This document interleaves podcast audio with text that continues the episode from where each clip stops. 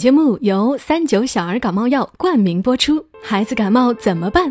三九小儿感冒药缓解儿童感冒多种症状。孩子感冒这么办？三九小儿感冒药。嗨，我亲爱的朋友们，你还好吗？这里是在喜马拉雅独家播出的《默默到来》，我是小莫，和你来聊聊我们平常人身上所发生的故事。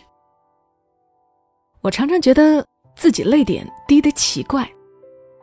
我不太敢和别人一起看电视，因为看电视我常常哭，看新闻我可能也会要哭，看个温情一点的广告也要流眼泪。每次和其他人一起看电视，遇到别人若无其事，我的眼泪就要出来的时候，我就只好站起来，去上个洗手间呐，或者干脆回到自己的房间缓一缓。就连和甜豆一起看《汪汪队 》，看到一群小狗狗。帮助搁浅的金鱼宝宝成功回到金鱼妈妈身边时，我都眼睛发热，眼眶马上蓄满泪水。这种时刻还好，扭过头或者假装离开，就能避免尴尬。然而今年我哭得最厉害的一次是，看作者袁林，就是《寂静的孩子》这本书的作者。他记录过一个患白血病的小男孩雨辰，在医院里生活、接受治疗的过程。我一边看，一边就不自觉的把甜豆带入了进去，然后我就真的是嚎啕大哭起来。那天甜豆去上幼儿园了，他爸爸忙民宿的事情去了，我难得的一个人煮了碗自己最爱的酸辣粉，边吃边看。结果因为太难受。我哭得头疼，一点食欲都没有了。最爱吃的酸辣粉也只吃了几口。我偶尔和好友说起泪点低的事儿，他们会说做了妈妈之后是会更爱哭一点儿。但也许不仅仅是做了妈妈，有些人做了爸爸的也很爱哭。上次我还说做爸爸的要多参与到照顾宝宝的事情上来，这次。就想和你们来分享一个榜样爸爸，他真的超厉害，他就是五十块，蔡瑶瑶的老公，很多人都知道的，对吧？他太好玩了，他特意做了个公众号，用他女儿的名字，公众号叫“你好一心”，用来记录他们一家三口的日常。他女儿是绝对主角，又有趣，又有爱，还常常赚到我的眼泪。我今天给你们读一读五十块写的《父母的泪点到底有多低》。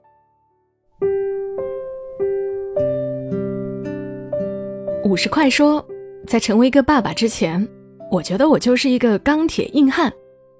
如果说有一个词儿来形容我的眼泪，那就是“男人哭吧哭吧”，不可能。但是当了爸爸之后，这个词儿变成了“你别说了啊”。再说我的泪水就要止不住了。而耀耀在成为一个妈妈之前，虽说已经有发达的泪腺，但是当了妈妈之后，泪点低到令人发指。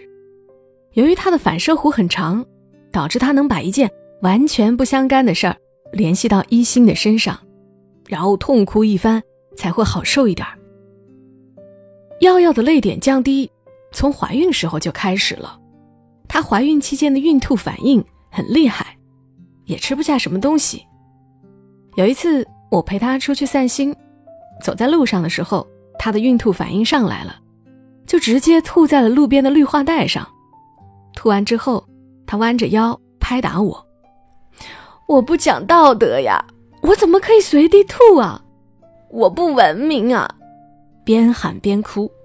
哭出了在我国随地吐痰都要被判刑的悲壮。当晚我扛着他回到家的时候，他还在抽泣。我隐隐能听到他在虚弱的说：“我无耻啊，我怎么是这种人啊？”直到在悔恨的泪水中睡去。那天我笑了一晚，还发了朋友圈，获得了朋友十八条哈哈哈哈。和四十八个赞，开心。我后来也不好意思嘲笑他了，因为接下来换成我的泪水倾盆而下，那是一星出生的第二天，我回家取换洗的衣服，到医院。我坐在出租车的后座，看着窗外灯火阑珊。出租车开过一个个路口，我的眼前突然不断闪过一心慢慢长大的画面。他第一次叫爸爸，第一次走路，他上学长大，练芭蕾学吉他，然后穿上了婚纱。什么婚纱？他要结婚了？他是不是马上要离开我了？他是不是不再爱我了？他要到别人家去了？我越想越多，我的眼泪就像开了闸一样止不住的流下来。我发誓，我这辈子都没有流过这么多的眼泪，我裤子都被滴湿了，但是我压抑住自己，没有哭出声。毕竟我还是一个要面子的人。你能想象那个画面吗？一个钢铁硬汉坐在出租车后座，看着窗外泪流满面。裤子湿了一滩，像是尿裤子了。我当然不可能让司机注意到我，所以我不能拿手来擦眼泪。于是我做出了一个我直到现在都无法理解的举动：我半站起来，把整颗头伸出窗外，因为我记得哪个偶像剧里说过，只要把头伸出去，风就能吹干我的眼泪。好像是这句台词。司机马上从后视镜注意到了我，大喊一声之后，一个急刹，我一个踉跄撞到车窗边上。你干嘛啦？这样很危险，你知不知道？这个厦门老司机停下车，转过身又说了我几句：“小伙计，感情受了伤害也不要这个样子吗？刚刚真的是非常危险哦。”我心想：“你懂什么？这种伤害能是失恋可比的吗？”之后我眼泪还是止住了，但是我的心好痛，好痛。那一天，一星出生两天零八个小时。后来第一个父亲节，公司同事在群里发了一个父亲节广告，是分别从父亲的视角和女儿的视角。讲女儿从小到大，在父亲的车里的画面。女儿从一个可爱的小婴儿，到一个亲密的小朋友，到叛逆的高中生，到最后拿着捧花，在婚礼现场和爸爸拥抱。我天啊！我边看边流泪。那天我差点在公司哭晕过去。我点开视频开始放的时候，耀耀就在旁边说：“准备准备，五十快要哭了。”我一个钢铁猛男，自那一次之后，在公司颜面扫地。后来我们搬来了北京，我俩趁一星睡着了，晚上偷偷出来约会，去看《我不是药神》。看完之后，你猜怎么着？我俩在凌晨十二点，朝阳大悦城地下车库的车里抱头痛哭，足足哭了十分钟，直到后来两个人哭得有点累了。瘫倒在座椅上，耀耀抽泣着问我：“你，你哭什么？”我说：“你呢？”他说：“我们不能让一心生活在这样一个世界，我们一定要给他足够的保障，让他快乐幸福的长大。”还没说完，又哭了起来。我给他递纸巾，说：“我还没看到后面就哭了。”我看到程勇送他儿子出国。他儿子抱着他喊：“爸爸，爸爸”的时候，说完，我抿着嘴擦眼泪，又一轮的哭泣开始了。自那之后，我俩彻底敞开了哭泣的心扉，成为了哭泣恋爱同盟。后来的事儿，你们也知道了，中美贸易战开打了，各种媒介文章都在讲中美摩擦逐渐加大。中国经济要开始下滑了，但是这和今天要说的事情有什么关系呢？我也不知道有什么关系，但是耀耀就能从其中的蛛丝马迹中找到哭点。耀耀有一天晚上一直在忧心忡忡地刷着各种关于中美贸易战的文章，直到他刷到一篇标题好像叫什么“美国欲挑拨中朝关系，影响贸易战进程”的文章，他终于绷不住了，哭着把我摇醒。老公，老公，你说不会打仗吧？会不会打仗啊？不要啊！我才刚刚当上中产，我女儿又美丽又可爱，我不想让她陷入战乱。我揉着眼睛躺在旁边，看她哭得雨带梨花，一脸懵逼。最近的一次，就是在前天，我正在写公号。耀耀在卧室看一本叫《如父如子》的书，突然我听见一阵嚎哭，赶快冲进去问：“你怎么了？”耀耀说：“太感人了。”我说：“什么太感人了？”他哭的已经快说不出话，在手机上打出字给我看：“如果一心被报错了，你发现之后会还回去吗？”我思考都不带思考的说：“不会啊。”然后他又在手机上继续打，然后拿给我看。那你会想认你的亲生女儿吗？这一问把我问懵了。我作为一个理科生，不能像他一样那么情绪化，我要冷静分析。如果一心是一个报错的小孩，我还是会这么爱他。但是当他知道自己不是亲生的，必定会和我疏远。为什么生活要这么对他？一个可爱的小朋友，到底做错了什么？想到这里，我的眼泪已经夺眶而出。我和耀耀两个人抱头痛哭，说：“不要啊，不要啊！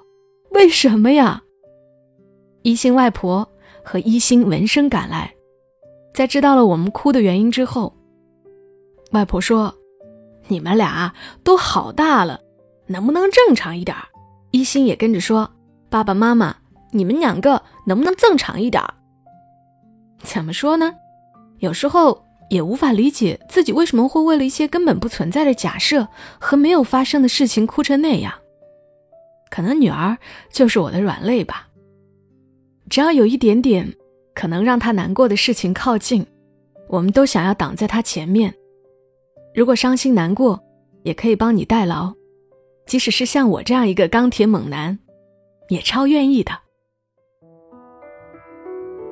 嘿读完了，我又有点想哭，尤其是这一句：“如果伤心难过，也可以帮你代劳，即使是像我这样一个钢铁猛男，也超愿意的。”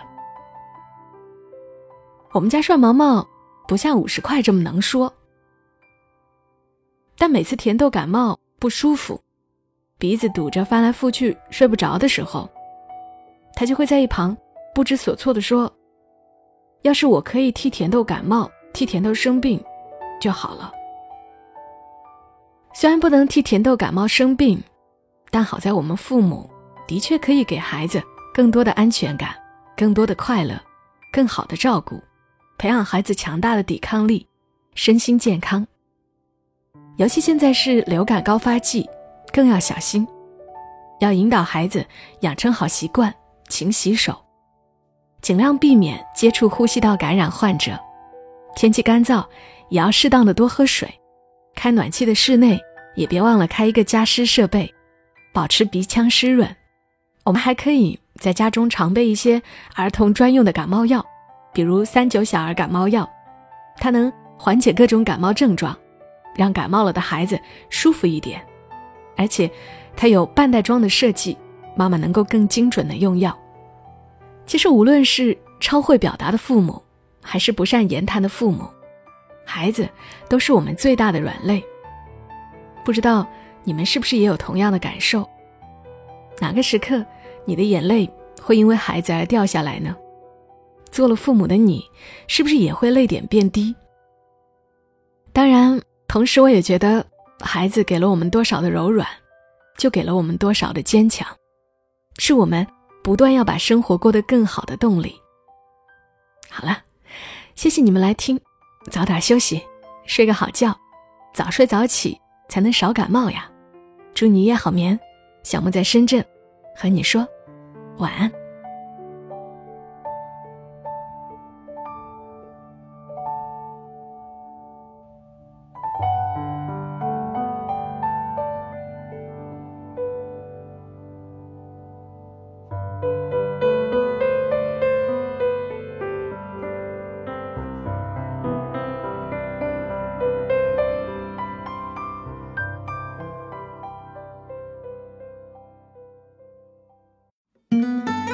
好呀，我是小莫，默默到来已经陪伴大家六年了，谢谢你一直以来默默的支持。